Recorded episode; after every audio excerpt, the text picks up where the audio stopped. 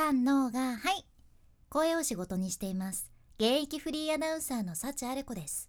話し下手からフリーアナウンサーになれた幸あれ子があなたの声を生かす話し方のヒントをお届けします。声を仕事にするラジオ。1年間の無料メール講座。池早メルマガの提供でお送りします。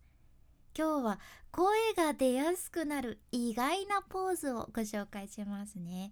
早速言っちゃうんやけどそのポーズっていうのはいただきますポーズです。いただきますのあのポーズですね。はい。まあちょっとね話を聞いてやってください。まずさ今聞いてくださっているあなた人前で話す機会っていうのはありますか、まあ、プレゼンとかスピーチとかもそうやけどいわゆる仕事先で、まあ、大事な商談とかもそう。何かオンラインでのコミュニケーションもそうです。安定した信頼される声を出したい時ってありますよね。でそういうシチュエーションで例えば毎日安定した声が出るように自分めちゃめちゃ気をつけてますっていう人はいいんやけど普通やったら、ま、いきなり普段使わない喉の筋肉を一生懸命使おうってしてもなかなかこれフルで力を発揮するのは難しいじゃね。私も最初の頃もうずっとずっと発声の練習からスタートでした、まあ、この声を出すっていうところからもうめちゃめちゃ練習をして喉をね鳴らしていくわけですよ。最初からねいきなり喉の筋肉使っていい声出すとか無理じゃん？もうそうせんと例えばその喉を鳴らす段階でも安定した響く声をねなんとか出そうとした時でも声がね微妙にプルプルプルって震えたりちょっとねかすれたりするっちゃね。やけんプロもとにかくしっかり人前で話す時とかの前はね声を出すための準備運動をして臨んでるわけなんです。でその準備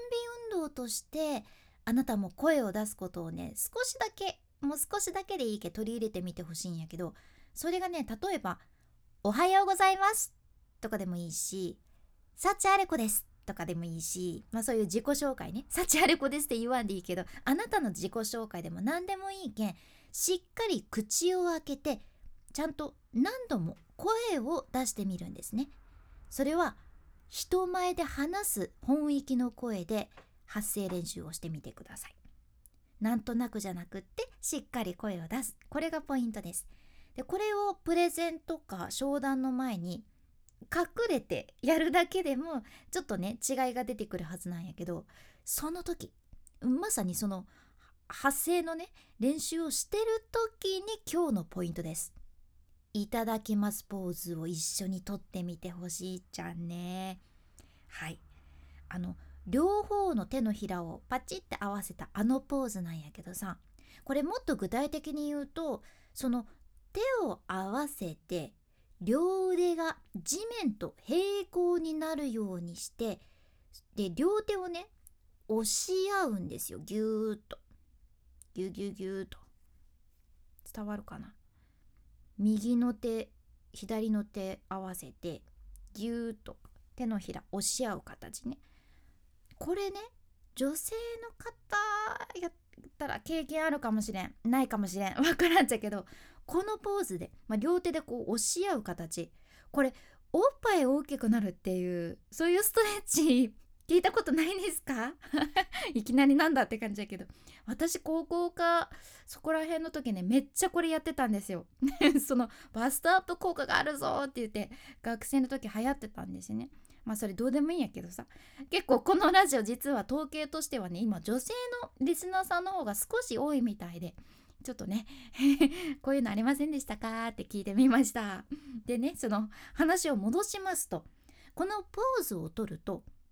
肩の周りに力が入りにくくなるわけじゃん。やけんリラックスして声を出しやすいんですよ。しかもこれ肩こりにも効くストレッチっていうことで是非お試しください。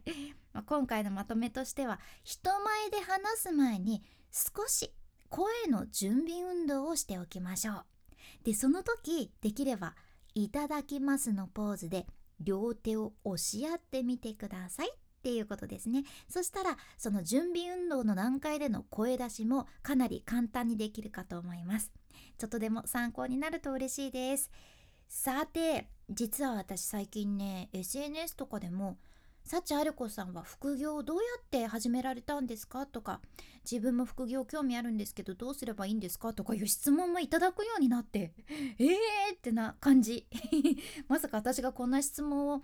もらえる日が来るなんてって思ってるんですけど私もねパソコンとか本当に全然使えないところからこのラジオのスポンサー池早さんの無料メルマガを読んで副業1からというかまあ0からかな始めることができました。何からやればいいかわからんって人多いと思うんやけど自分の副業にもつながる SNS とか YouTube ブログを伸ばすためのノウハウっていうのがねこの池早さんの無料メルマが読めばサクッと学べちゃいます。もうこれから間違いなく必要なスキルが身につく見える講座でもう何がいいって無料やけんずっとお金はかからんけん損はしません。でやめたい時はサクッとやめられるけんぜひまだ読んでないっていう人まずは試しに読んでみてください。えこちら画面スクロールして出てくる概要欄エピソードメモに無料メルマガのリンク入れておきます。君に幸あれ。ではまた。博多弁の幸あれ子でした。